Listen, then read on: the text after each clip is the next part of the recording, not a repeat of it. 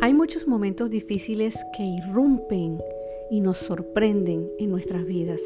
La pérdida de un trabajo, de tu esposo, de tu compañero o de nuestros padres.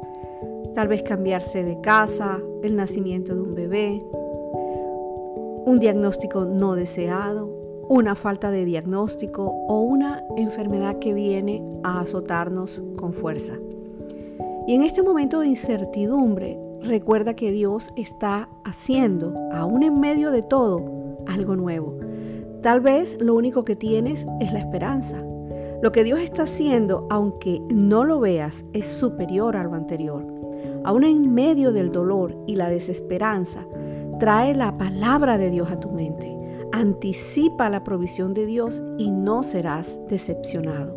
No dejes que el desierto llegue de tal manera a intimidarte. Con cada paso que tú das en esa zona árida y seca, Dios abrirá un camino, porque estás en el lugar donde pueden acontecer los milagros. Y la vida está llena de alegrías, pero también de tristezas, y en muchas ocasiones las dificultades pueden superarnos.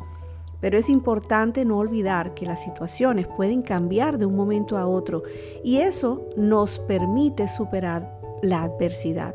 El momento difícil no va a durar para siempre, así que vamos a hacer nuestro esfuerzo por enfocarnos en superar la situación por la cual estamos atravesando.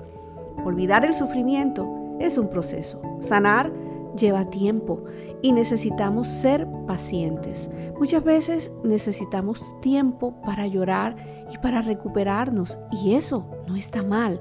Sin embargo, también es importante no olvidar que las experiencias difíciles pueden ser transformadoras y enriquecedoras, porque allí nos detenemos y reflexionamos y entramos en una mayor y mejor conexión con el Creador. Esos momentos también nos permiten desarrollar empatía, simpatía y compasión hacia los demás, porque vas a entregar a otros de, los, de lo que Dios te ha dado en este tiempo. Y esta palabra del libro de Job nos habla de la esperanza, de la recuperación, de la sanidad, de la restauración y de la restitución. No lo olvides.